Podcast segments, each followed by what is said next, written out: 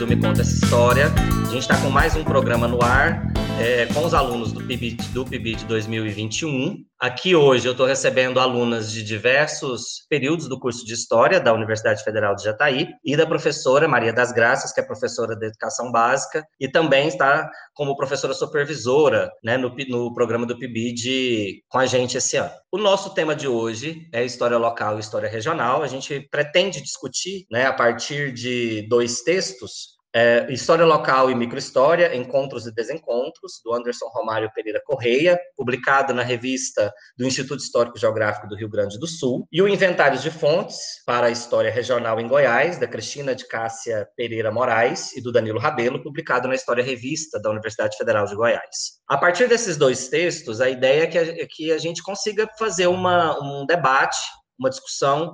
Óbvio que a gente não vai conseguir em meia hora, 40 minutos, uma discussão aprofundada é, sobre o tema da história local e história regional. A ideia é fazer um, é, é fazer um levantamento, né? levantar possibilidades de discussão, levantar possibilidades de sala de aula, é, que a professora está aqui com a gente, né, para exatamente para isso. Então, é, o nosso o nosso diálogo de hoje vai nesse sentido. Bom, apresentando as nossas alunas, né, eu tenho as alunas aqui então de diversos períodos né? A Priscila, a Vanucci, Maria Eduarda, a Larissa, a Laís Fernanda e a Dávila Rezende. Acho que seria interessante depois, na primeira fala de cada uma, né, vocês se apresentarem no sentido de falar qual período vocês estão, e a professora Maria das Graças também, né, que é professora aqui de Educação Básica. Então, é, sejam bem-vindas. Hoje eu tenho um grupo formado só por mulheres, né?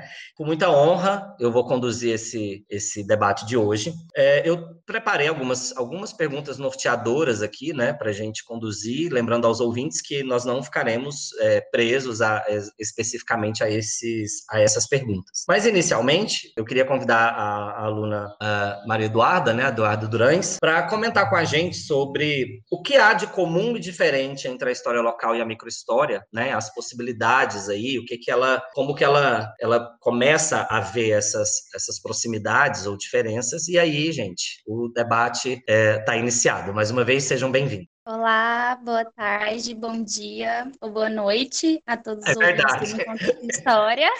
Eu sou a Maria Eduarda, estou no terceiro período de História na Universidade Federal de Goiás, regional Jataí, né? Que agora é a nossa queridinha UFJ. E para começar, eu acho que a gente precisa contextualizar, né, para os nossos ouvintes, o que seria essa história local e essa microhistória, né? E aí eu vou usar aqui como base o doutor em História, o José de Assunção Barros, que, para resumir um pouco, ele ele vai dizer que a história local e a microhistória vão ser abordagens, ou seja, modos de fazer, né, uma metodologia da nossa historiografia, né? Primeiro, a gente precisa fazer uma diferenciação sobre o que seria a história local, porque ela vai possuir uma história local tradicional e uma história local nova, também sobre a microhistória, né? Então, na tradicional, a gente vai ter as características baseadas no modelo francês e italiano. O Max Lobato Martins, que também é um historiador, vai dizer que boa parte dos estudos de história regional e local nesse momento vão ser fora dos ambientes acadêmicos, né? E vão ser produzidos ali pelos institutos históricos e geográficos, os famosos IHG, né? E aí eles vão ter um foco na exaltação das elites é, regionais e locais e o que elas fizeram, né? Acerca da história local nova, a gente vai ter aí entre os anos de 1950 e 1970 a presença além da França e da Itália, como teremos na, na tradicional, mas aqui também na nova a gente tem a presença da Inglaterra, né? E aqui a gente vai estar tá focado na renovação inovação de métodos das práticas historiográficas sobre as regiões e localidades. Então, a gente tem uma história construída principalmente pelo meio acadêmico, ao ponto que o curso de história vai tendo uma ascensão aí e uma participação maior nos cursos de graduação, né? E aí a gente vai ter, é, vai ser iniciado pela questão geográfica de cada região.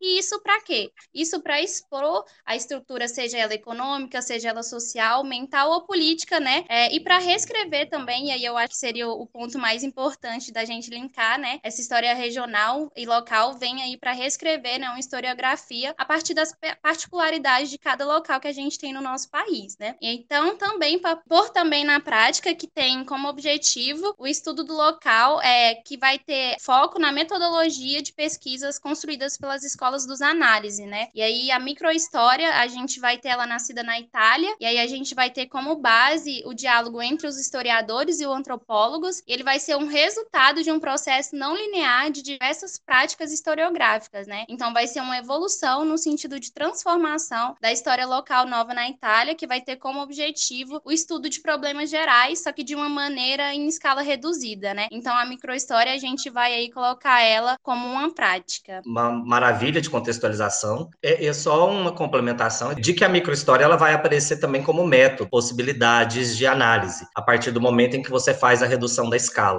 Então, ela possibilita você pensar a história a, a partir de um indivíduo, por exemplo, né? a partir de uma ou de um grupo de indivíduos. Né? Então, a, a, a relação ela muda, né? porque você consegue trazer à luz relações ou é, questões que talvez elas não elas não tivessem tão, tão presentes assim. Olá a todos, sou a Laís, sou do terceiro período de História. Aproveitando o que a Duda falou, é importante a gente é, complementar esse contexto de surgimento dessas duas práticas, né, para entender que eles foram influenciados pelos análises, assim como ela disse, onde tinham também, nesse momento, as teses pós-modernas, que criticavam o modelo iluminista, é, onde predominava conceitos de universal, totalidade, conhecimento fundamentado na razão. Aí, com o estruturalismo, ainda que eles subordinassem conhecimento à razão, eles já acham que a história não, assim, não tem uma unidade, nem sentido, nem direção. E ainda eles ainda tendiam a fazer algumas generalizações. Com o pós-estruturalismo, a gente rompe com esse modelo iluminista, eles começam a duvidar da razão, acreditam que o universal ele é impensável e encaixando os análises nesses momentos, né, o estruturalismo estaria ligado à segunda geração dos análises e o pós-estruturalismo seria a terceira geração, aonde é influenciado pela antropologia, partem para pensar mundos fragmentados, né? Um olhar sobre as migalhas. Então, que vai surgir essa história local e também, de certo modo, a microhistória. E, Laís, deixa eu te fazer uma pergunta em relação a isso, assim. Para quem já foi aluna, né, inclusive de educação básica, é, existiu ao longo da sua trajetória, né, como, como foi pensado, ou se você não teve, ou se teve, qual foi a experiência, né, com a história local ou regional? Você é daqui de Jataí mesmo? Bom, é, tem um momento bem marcante na minha vida. Foi no quinto ano que a gente estava estudando sobre a transição da capital do litoral para o centro-oeste. E nesse momento, é, a professora conseguiu uma entrevista com o José Antônio Soares, que é conhecido como Tuniquinho JK. E na minha cabeça daquela época, estudando, a gente visitou o museu, né, que tem aqui em Jataí. Eu fiquei, nossa, foi igual o presidente. Jataí teve um papel importantíssimo. Olha isso, olha esse protagonismo. Diante diante disso, né, eu até fiquei questionando por que, que o cara estava na minha formatura, por que, que eu tive que dedicar algo para ele. Hoje eu me questiono isso. Na época, eu fiquei fascinada. Ah. Com o tempo, eu só fui descobrir é, que não era bem isso que eu estava imaginando, que tem todo um discurso por, por trás do que era dito, que esse plano de trazer a capital para o centro-oeste já estava sendo pensado há um tempo, só numa conversa com um professor de ensino médio. Não foi nem uma aula, foi uma conversa por dúvida minha, justamente porque isso nunca saía da minha cabeça. Então, eu fico pensando sobre esses discursos, sobre essas narrativas que tem aqui em Jataí em torno disso, né? E de como a gente pode também utilizar sobre uma história memória, uma história crítica, né? Justamente para a gente criticar esse momento, de levantar questionamentos, né? E não só aceitar isso, e acho que é por aí. É, e pensar a história, mesmo que a história nacional, mas pensar ela de forma diferente, né? Eu queria agora ouvir um pouco, né, de repente, da, da experiência que a Maria da Graça pode, pode passar para a gente aqui em relação à utilização de uma professora que está na educação básica já há um tempo, né? E, e como que isso realmente a, a, o foco na, né, nessa temática pode a, ajudar dentro da, da posta, né, da, de ensino-aprendizagem e história. Olá a todos, sou a professora Maria das Graças. Trabalhar o ensino de história local dentro da sala de aula, aqui em Jataí, para mim, foi uma grande, um grande problema, porque como eu sou de Rondonópolis, eu sou do Mato Grosso, eu não conhecia nada, aliás, eu quase não conheço, assim, confesso, a história de Jataí. Então, quando logo que eu cheguei aqui em Jataí, que eu fui dar aula de história, no currículo tá a história local, né? A gente tem que trabalhar a história local, né? Que é a coisa de trazer o aluno, né? Para conhecer a história da sua cidade, aquele local onde ele vive. Mas eu confesso que no primeiro ano, no segundo ano, eu apanhei um pouco pela falta de material que eu encontrei. Eu encontrei na biblioteca da escola, principalmente, livros que falavam de uma pessoa e não era nem uma micro história, era uma história biográfica. Não, assim, não, não é coisa voltada do micro para o macro. Então era muito assim, biografia dessas personalidades. E eu confesso que nos primeiros anos eu acabei não é, trabalhando história local. Mas nesse ano já estou com todo o projeto voltado para trabalhar a história local, inclusive a primeira atividade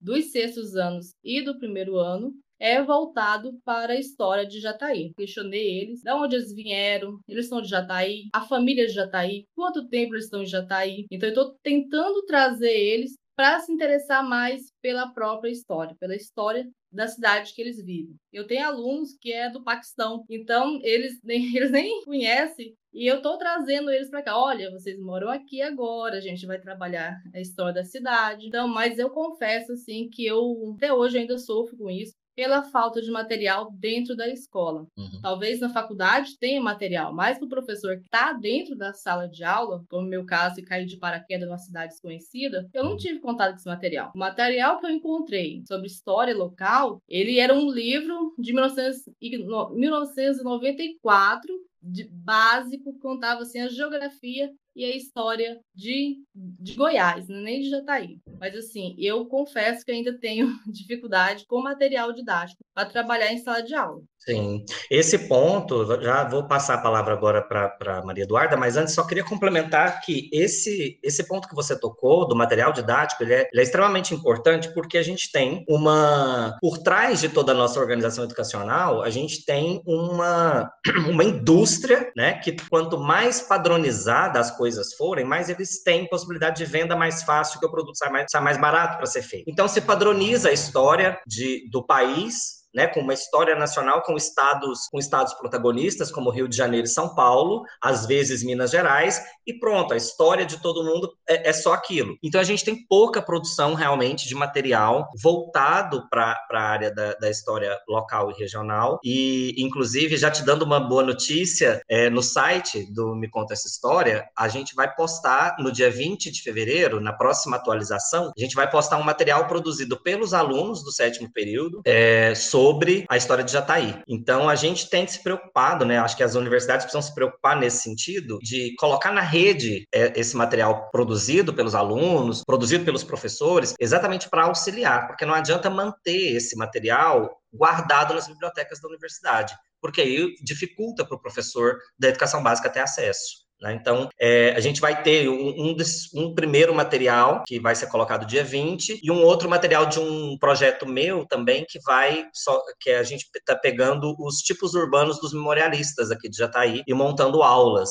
Então, esse você já pode dar uma olhada no dia 20 de fevereiro lá no site que vai ter, viu, Maria da Graça? E fica de dica para todo mundo aí também, né? Duda? Então, para retomar, é, agora depois dessa contextualização, algumas diferenças, né? Aí depois as minhas colegas também podem complementar que o que que temos na história local, o objetivo vai ser estudar um espaço geográfico delimitado, né? E na microhistória nós vamos estudar um problema em uma escala reduzida, né? As fontes é, utilizadas na história local vão ser um ponto forte e vão ser diversas, vão ser várias, podendo ser tradicional ou novas, né? Agora já na microhistória, as fontes elas são mais únicas e ela vai ser trabalhada com os restos, né? Sobre a metodologia na história local, a gente tem quantitativa, né, e teórica teórica também, utilizando de teorias para se basear e também construindo novas teorias, enquanto na microhistória a gente tem a qualitativa e pode até utilizar de algumas, é, algumas teorias, porém ela não tem o intuito de criar-se novas, como temos na história local, né? E aí o objeto de estudo do microhistoriador não vai ser um espaço micro recortado, porque muitas pessoas podem confundir, né? Mas ele pode ser uma prática social específica, a trajetória de determinados autores sociais, um núcleo de representação ou qualquer outro aspecto que o historiador, a historiadora, né, considere relevante para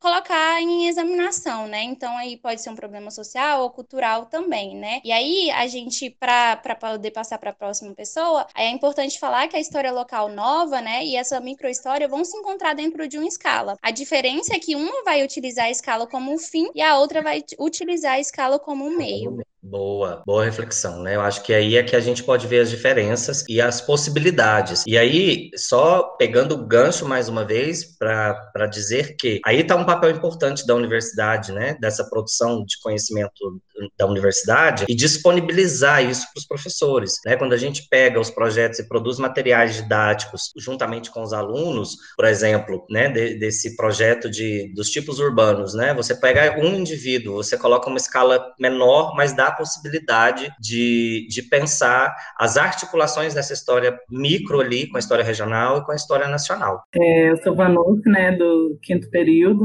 da Universidade de Jataí, né? É, em continuação, assim, com o que a Duda disse, ela, no caso, a história local nova, né, que ela da microhistória e a microhistória, né, ela surge de encontro às novas técnicas e de metodologia e abordagem, né? É, na historiografia também, né, passando na Europa, mas ela é o mesmo é, é, no mesmo período histórico e ele surge no lugar e no momento, né? É um fato marcante que as modalidades elas têm em comum e que a história local, é, no caso agora a tradicional ou outra nova, né? Ela surge de emergência, né? Para a história local nova na França e na Itália, é, de um período de rupturas de paradigmas e de historiografia, né? Que como ela é um resultado de acúmulos de estudos é, sobre as regiões e as localidades. Vai, Pri. Então, é, meu nome é Priscila. Eu estou em algum período da história por alguns problemas que surgiram, mas é, eu estou acompanhando é, no tempo que dá e eu acredito que essa inserção de fontes tem uma grande diferença, né, nas duas, tanto na local quanto na microhistória. E eu vou só passar rapidamente pelo um sentido, né, que seria é, falar sobre o que é a fonte.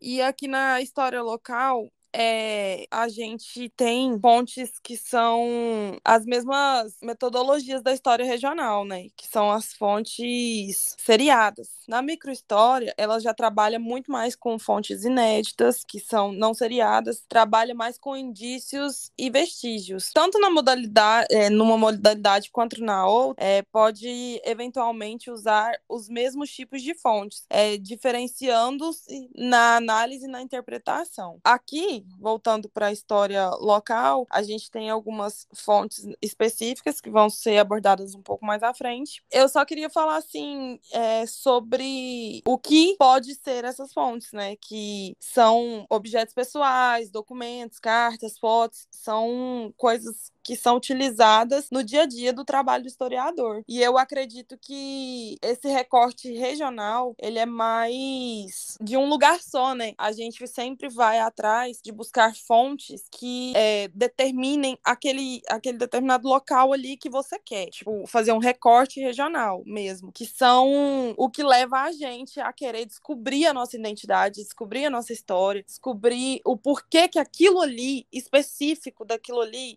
é, é, só daquela região, ele não, não é global. Então, eu creio que esse olhar historiador em fazer esse recorte da microhistória, do regional, é muito mais para dar um respaldo à identidade mesmo, da história, do local, do indivíduo, porque senão a gente fica meio perdido nesse espaço grande que é a história, né? Oi, pessoal, eu sou a Larissa, eu sou do primeiro período, e eu quero trazer essa questão que a Pri estava falando sobre as fontes das fontes que a gente pode utilizar aqui no Goiás, na nossa história regional. É, a gente poderia utilizar, por exemplo, teses de mestrado, de doutorado, é, das que foram usadas, das que começaram a ser escritas após a criação da UFG, principalmente, porque é um lugar que está aqui, e a gente pode usar a imprensa goiana, revistas, livros é, e relatos de viagem. Eu queria dar uma atenção especial para essa parte de, dos relatos, que muitas vezes são utilizados como fontes. É, só que muitas vezes eles são de viajantes europeus, então eles já trazem um olhar, um preconceito sobre a gente. Eles têm um universo, um universo cultural próprio que eles estavam vivendo e eles vêm para cá e percebem uma região, eles vêm descobrir a flora, a fauna e eles percebem uma região que não está vivendo uma expansão capitalista, por exemplo, como na Europa vivia no século XIX, por exemplo. Então, uma estagnação econômica aqui leva a eles pensarem que a gente tem um, um atraso, que a gente é, que o pessoal é atrasado, que a gente é preguiçoso e tudo mais, e a gente não pode levar esse olhar como uma fonte de fato, porque a gente tem que olhar o universo cultural dos viajantes, que eles trazem um olhar cheio de eurocentrismo, cheio de preconceito, e que o professor ele deve ter muito cuidado ao escolher essas fontes, para sempre é, privilegiar as fontes escritas pelos que estão aqui, que estão dentro de Goiás, ou pelo menos no Brasil, que vão ter um olhar mais próximo do que do universo que a gente já estava vivendo. Oi, pessoal, boa noite, boa tarde, bom dia, né? Porque a gente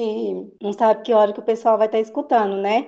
É, eu peço desculpa para vocês se vocês escutarem barulho de cachorro, porque eu tenho quatro. Eu tô sozinha em casa, mas quatro cachorros latindo, né? Faz um, um barulho. É, eu tô um pouco inexperiente, né? Eu sou do primeiro período. É, eu fiquei muito tempo fora da escola, então eu tô bem, bem, bem por fora, assim, de assunto. É, mas pegando, assim, o que todas as meninas falaram e a professora também, eu acho que a, a educação básica falta, falta muito para levar para a sala de aula, porque o, o que a gente tem aqui é para apresentar é muito pouco. É, eu tiro de base que o meu ensino médio mesmo, eu fiz ele no EJA. Então, é o resumo do resumo. Não tem muito. É, praticamente, eles ensinam o que você tem que aprender para você passar. Não é aquilo assim, não, vocês vão aprender para vocês e estudar isso para frente, buscar saber mais. Não, é basicamente aquilo, não, a gente vai ensinar, vocês vão aprender e vão passar e pronto. Acho que aqui tem pouca informação mesmo. Basicamente, o que a gente tem de história local aqui é o que tem no museu. Eu tive a oportunidade de ir no museu duas vezes.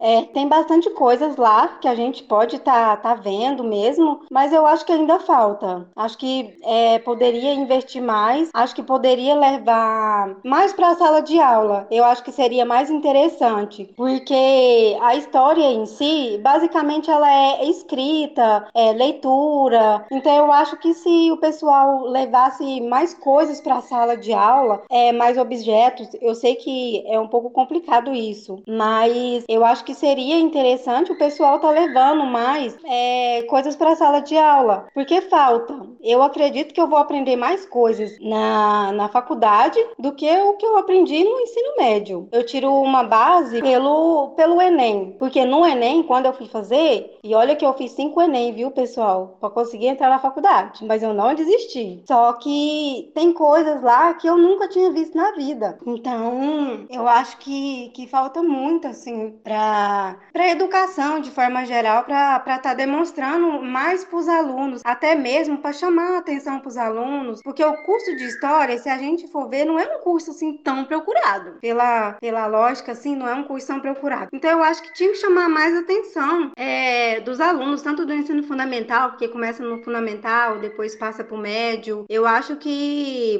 buscar mais saber, igual as meninas falou, buscar mais saber da onde a gente mora, da onde, como foi criado, buscar saber as informações de onde você vive, porque basicamente na escola você aprende coisas de outras cidades, de outros países, da sua mesmo, é muito difícil, a não ser quando o professor quer fazer uma aula diferente. Poucos que fazem isso, mas basicamente é isso. Bom, Dávila, eu, eu queria até aproveitar e, e, e fazer um comentário em relação às falas, às falas de vocês, né? Começando ali no caso do que a Larissa comentou sobre a produção local em relação a, a, ao cuidado de se levar os viajantes para a sala de aula, né? Lembrando ali do olhar crítico que precisa existir, né? Contextualizando essa fonte, a produção dela. E agora realmente a gente tem, né? É uma produção interessante sobre, sobre a história de Goiás, sobre as histórias locais das cidades, né? Com a, Universidade Estadual, os cursos de história, né? Da, da própria Universidade Federal que se desmembra, com Catalão, já está aí, a própria PUC Goiás. Então a gente tem essa produção. A dificuldade às vezes é de transformar essa produção em material didático, porque isso, às vezes, a gente tem esse, a gente esbarra nesse empecilho, que é o que a professora Maria da Graça tinha comentado. Mas a gente, felizmente, tem tido uma produção legal no sentido de pensar as histórias essas, essas múltiplas histórias do estado de Goiás, né? E que sirva de exemplo aí para o restante. E uma coisa que a, que a Dávila colocou, que eu acho interessante, quando ela fala dos muros. Eu queria só puxar um link do que você falou, de que temos essas produções, porque eu acho que é muito necessário a gente falar, por exemplo, tirando São Paulo, né, e, e tirando talvez o Rio de Janeiro, todos os outros estados, no curso de História, a gente tem matérias e tem carga horária voltada somente para as disciplinas de História local e regional de cada lugar. Então, Minas vai ter história de Minas, Goiás, história de Goiás. Então, isso está sendo feito, né? Era só porque eu acho que é importante a gente falar que, que a educação e os professores estão tentando fazer essa reescrita historiográfica e que a importância se dá justamente ao passo que a gente vai conseguindo construir alguma coisa. Sim, eu acho que a grande dificuldade que a gente tem, na verdade, e, e eu bato mais uma vez na tecla, porque quando a gente vai do, do material didático, porque quando a gente vai para a sala de aula e a Maria da Graça está aqui para não me deixar mentir, que às vezes a gente se desdobra entre uma escola e outra, às vezes até entre três escolas, né, dependendo da quantidade de carga horária que você pega. E às vezes o professor ele tem uma dificuldade, ter o tempo necessário que ele precisaria ter, porque o Estado não deixa que ele tenha. E quando eu digo o Estado, engloba-se também a própria a própria iniciativa privada. Né? Eu fui professor da iniciativa privada, eu sei também que é difícil você ter o tempo de sentar e falar assim, eu vou procurar aqui e tal para montar uma aula é, e às vezes a gente tem é, é, a necessidade de, de, que as universidades transformem né, esse, esse conhecimento né, nessa produção de material didático, porque infelizmente o mercado não vai fazer, as editoras não estão interessadas. Né? Então, isso, e, e a gente ainda tem essa questão do enxugamento disso na própria BNCC, então entra uma série de questões aí que, que a gente precisa pontuar exatamente para não perder a temática da história regional e da história local dentro dessa massificação de história nacional com três estados protagonistas, né? E aí eu queria só pontuar uma questão que a Dávila comentou sobre, sobre a ida ao museu, né? Eu acho que a gente precisa ocupar a cidade. E para ocupar a cidade, né, as pessoas precisam entender que o museu é delas, né? As pessoas precisam entender que os espaços públicos são delas. E para que a gente consiga ocupar a cidade, a gente precisa de uma escola que seja para além dos muros. E para isso, é, não é só uma responsabilidade do professor. Aí a gente tem que problematizar toda uma política educacional que às vezes nos impede de, de, de fazer isso, né? de ocupar a cidade, de levar, a, de tratar a cidade como um espaço pedagógico, porque ela é, ela é um espaço de ensino-aprendizagem. E muitas vezes o professor quer e não tem como fazer, principalmente quando a gente pensa nas aulas compartimentadas que a gente tem, né? É, 40, 50 minutos de aula. Então, isso, isso tudo precisa ser repensado e problematizado, né? Só pegando o gancho que você falou, acho que é igual eu tinha falado e você também. É muito difícil, os professores estão conseguindo melhorar o, o modo de ensinar os alunos, porque é, são muito privados. Muitas das vezes eles buscam por conta própria da, da melhor forma para buscar uma aula diferente para ser melhor de aprendizagem para os alunos, por conta própria deles. Eles tiram é, o tempo deles assim para dedicar uma aula diferente. É, é muito cansativo, porque igual você falou, tem muito professor que dá aula é, de manhã, de tarde e à noite e vai madrugada é, corrigindo prova. Então é muito é muito complicado isso e, e não é muito valorizado. Infelizmente não é. E eu acho que falta, igual você falou, que o, o museu é um lugar público, né? Eu acho que falta assim é, as pessoas tomarem iniciativa para convidar a sociedade para ir lá, porque também não é assim, ah, eu quero ir no museu e eu vou. Eu acho que tem que ter um, um convite, chamar as pessoas para conhecer porque muita coisa que está no museu é referente à cidade. Então, é. E às vezes também falta um pouco de interesse das pessoas. Mas se não tem algo convidativo, como que as pessoas vão? Porque quando é uma propaganda de alguma coisa, as pessoas vão e tem aquele intuito, aquela curiosidade de ir e tal. Agora, se não tem um convite, não tem como as, as pessoas estar tá indo. É, quando eu fazia o EJA mesmo, a gente, um dos nossos professores, né, na biblioteca pública para ver algumas coisas. É, para a gente foi divertido, porque a gente saiu da sala de aula sem precisar ficar sentado só escrevendo, só lendo. A gente viu o documentário. Então todos os professores se reuniu, mesmo professores de outra matéria se reuniram e concordaram em, em liberar as aulas delas para a gente estar tá indo, porque só 40 minutos para a gente ir, voltar para a escola, ver tudo que precisa era pouco. Então foi uma experiência experiência legal, foi diferente. A gente conseguiu é, saber mais coisas. E esse passeio que a gente fez foi até usado em prova depois e teve um rendimento muito maior. As notas foram melhores, os entendimentos dos alunos foram, foram melhor. É, muita gente pensa que fazer o EJA geralmente é mais para adulto, pessoas que não teve condição de estudar quando era mais novo. E não é bem assim, viu, gente? Vocês podem acreditar, tem muita gente que tem 18, 19, 20 anos é, que faz o EJA porque tem que trabalhar, que era o meu caso. É, mas assim mesmo ainda optei por fazer o EJA do que ficar sem estudar de jeito nenhum. Então é, eu acho que a gente tem que buscar melhoria sempre, né? É isso. Boa, Dávila, boa, boa reflexão. Só queria falar assim que a respeito do desse dessas fontes regionais, a gente tem mesmo essa certa dificuldade do museu por conta de que é só em eventos e geralmente voltado para o meio acadêmico, que ele é aberto em outros horários que possibilitam pessoas que trabalhem aí visitar. Então, tipo assim, muita gente não conhece essa história regional a fundo porque é, não tem esse acesso. E muitas coisas só tem no acervo lá ou lá no, no Museu do JK. E assim, eu fiquei sabendo que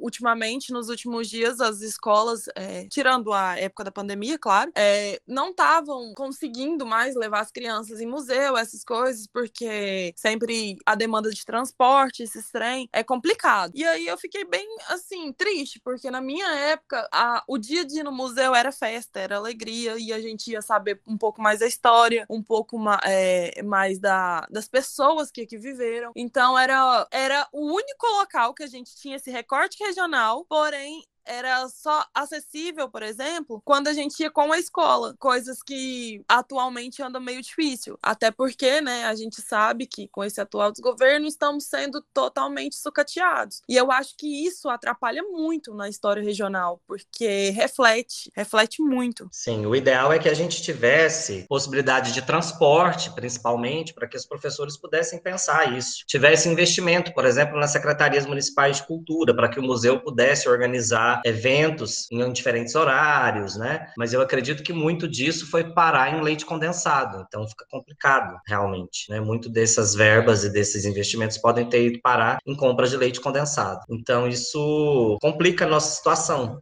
né? Porque a gente, nós estamos aqui discutindo essas possibilidades, a gente sabe que elas existem, a gente sabe que pode ser feito, mas existem uma série de coisas aí que pode nos esbarrar, mas existem também saídas, como a gente tem feito atualmente, né? Com produção de material didático para professor, né? com o próprio PIBID, né? com a temática aí de pensar as, as, as, as histórias escolares. Então, isso é, é, é, é o, o, que a gente pode tentar conseguir né? no momento. E aí eu queria ouvir mais uma vez a professora Maria da Graça né? De, sobre tudo isso que nós conversamos aqui, né? para a gente já caminhar, inclusive, para o nosso encerramento. É, eu queria saber da professora né? como ela vê isso, como ela vê essa, essas dificuldades, essas possibilidades, como ela vê a questão do PIBID tendo essa temática, né, para a escola, para a educação básica. Bom, Ed, eu acho bem, eu achei bem interessante. Pensando ainda na, nossa discussão sobre a diferença, né, entre é, história local e microhistória, antes até principalmente da até década de 90, os anos 2000 mesmo, a gente trabalhava mais naquela história é, global, né, aquela história ali de a gente vem de, da Europa, o litoral, do litoral para o estado, do estado para o município. Pensando dentro dessa microhistória, agora não é mais mais, a gente não fala mais no âmbito geral. Quando, por exemplo, a gente fala da Segunda Guerra Mundial, a gente não fala daquela coisa que está diretamente ligado nos livros didáticos. Então, a gente fala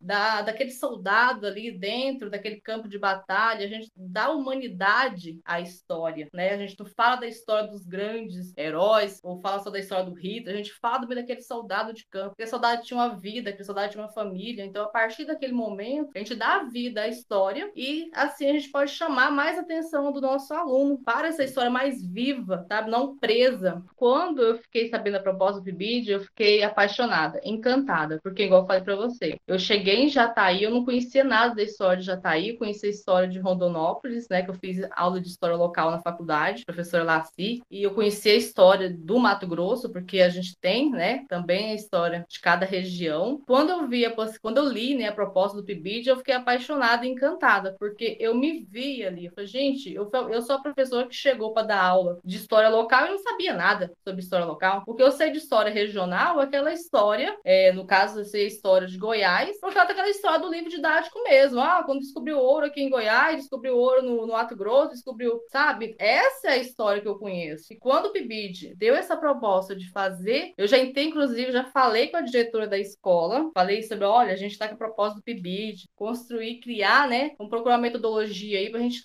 é, colocar no papel, fazer uma coisa bem didática para os nossos alunos da história de, da, da escola Washington, partir da escola da história da escola Washington, a gente está pensando aí, né, fazer uma coisa mais, falar de, da história de Jataí e preparar esse material. Então, a, a diretora ficou apaixonada, ela falou que vai tirar dinheiro até do próprio bolso para poder estar tá imprimindo material que nós produzimos. Olha como, olha como é importante o nosso trabalho. Então, eu estou encantada, eu estou aqui ansiosa, tô, já li todos os materiais que foram enviados estou na expectativa de podermos construir essa história aí. Eu estou louco para trabalhar com meus alunos. E dos sextos anos, já comecei, igual eu falei, já preparei um monte de perguntas para eles, né, direcionado aí a história do colégio, ver se eles conhecem a história do colégio, e pelo que eu recebi, eles não conhecem. Então vai ser muito bom. Eu tô, eu tô, tô ansiosa já. Valeu, Maria da Graça, até porque eu atravessei aqui um pouquinho na frente da Laís, é só para reforçar que é, é isso, tá vendo? É, se a gente tivesse investimento, a diretora não precisaria tirar do próprio bolso. A gente teria verba suficiente para executar, para poder fazer um projeto legal. Mas, enfim, sigamos, né? Eles querem nos silenciar, mas a gente não vai. Né, Laís? Bom, eu só queria enfatizar uma coisa que, que eu acho que a gente caminha no limiar entre não generalizar para todo mundo, né, histórias particulares, né, história de regional em si, mas também de entender que esse conhecimento ele não está isolado do mundo, ele está conectado. Então, eu acho que é um pouco disso. E também eu creio que é importante estudar e pesquisar a história local, justamente porque ela está no nosso cotidiano, né, nas ruas que levam nomes de pessoas que a gente não sabe o que fizeram, nos monumentos, nas escolas, né. Então, acho que a gente pode estar utilizando desse espaço também para construir uma consciência histórica, né, formação de identidade, e é isso. Bom, gente, nós, nós estamos encaminhando, nós precisamos encaminhar, né, para o nosso encerramento,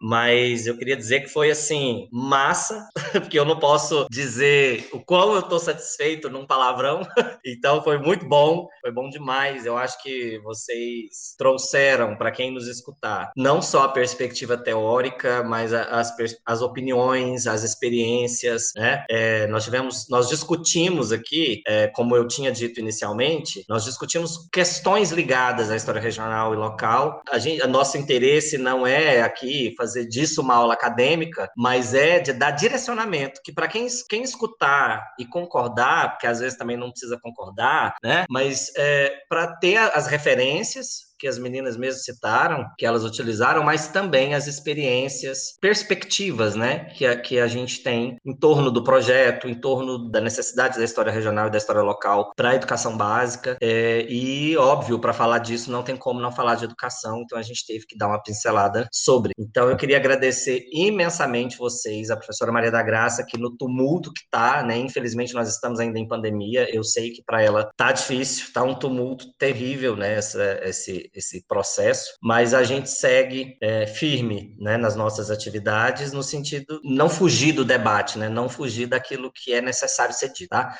Queria agradecer, vou deixar um espaço aí agora para vocês é, também, é, enfim, mandar beijo, vou fazer seus agradecimentos, tal, boa noite, boa tarde, bom dia, tá bom? É, uma a uma, então, vai, pode, pode ir se despedindo. Queria agradecer o convite e falar que é muito importante esse projeto que vocês vêm desenvolvendo no curso de História, é, de, é muito significativo e é fonte para o futuro, né? Eu queria também pedir para os meus colegas futuros de profissão, né, os historiadores e as historiadoras desse Brasil, para que a gente dê sempre valor a essas particularidades que existem aí nesses todos os estados do, do Brasil e cada um com suas histórias e com suas experiências. Foi muito bom o papo. Um beijo para todas e todos. Valeu, Eduardo. Faço das palavras da Duda as minhas palavras. muito obrigada a todo mundo que ouviu, né, a vocês que ajudaram ajudaram a gente a construir esse debate, esse diálogo. E é isso. Beijo para todo mundo. Próximo. quero agradecer. Essa experiência do PIBIT está sendo muito boa, estou gostando demais. Pensar mais um pouquinho. Com, hoje nessa conversa, a gente pensa um pouquinho fora do que a gente pensou também. E isso é muito bom. Quem tiver a oportunidade de fazer o PIBIT algum dia, faça. É isso, gente. Tchau. Então, gente, muito obrigado pela conversa. É, e que venhamos sempre ter um olhar mais regional mesmo, de identidade, de buscar as origens e espero que todos os profissionais da área tenham essa vontade, sintam essa, essa falta de pôr isso no lugar. Obrigada. Também quero agradecer aos colegas, aos professores, né, que também é, ajudaram nós a construir, né, esse debate, né, esse círculo de conversa, mais assim que foi bem espontâneo e ter esclarecimento também, né, cada um com as suas experiências, né. E é isso. Bom, eu gostaria de agradecer. Eu achei que foi, foi uma troca de, de informação, né? Eu fiquei um pouco nervosa, né? Mas acho que deu para ter uma boa desenvoltura. É, eu acho que o projeto é um, um, excelente projeto. Eu tenho certeza que vai me ajudar muito, não só a mim, como outras pessoas também. E, e é isso. Muito obrigada. Maria. Bom, eu tenho, eu quero agradecer. Eu nunca tinha participado de um podcast na vida. Eu tenho um canal no YouTube, mas é de crochê. E é, é, agradecer, fazia tempo, assim, é muito bom você voltar a ler textos acadêmicos. Parece que a gente vai para a sala de aula, a gente fica muito preso ali a dar conta do livro didático, né? E você acaba se afastando. E eu lendo principalmente esse texto sobre microhistória, pensei, gente, eu trabalhei, de certa forma, microhistória, né? Eu trabalhei como método etnográfico, então, na minha monografia. Foi muito bom, eu gostei muito. Obrigada pela oportunidade, estou ansiosa de continuar nosso trabalho. Valeu, gente. Mais uma vez, muito obrigado a todas, é, Maria da Graça em especial, né, por ter separado esse tempo na agenda para a gente. E, enfim, vamos seguir. Eu espero contar com vocês, né, para a gente, de repente, lá no final do PIBIT, fazer um outro podcast para a gente falar de como foi a experiência depois, né, que agora está no inicinho. E também contar com vocês para o projeto lá no Me Conta Essa História, tanto para contribuição de textos, né, contribuição nos podcasts também, se vocês gostarem da experiência, né, é, enfim, estamos abertos e para quem está nos ouvindo, visita depois o site, que é o www.mecontaessahistoria.com.br e o canal do YouTube para onde estão sendo migradas as lives que eram feitas no Instagram. Então, gente, muito obrigado, boa noite e até mais.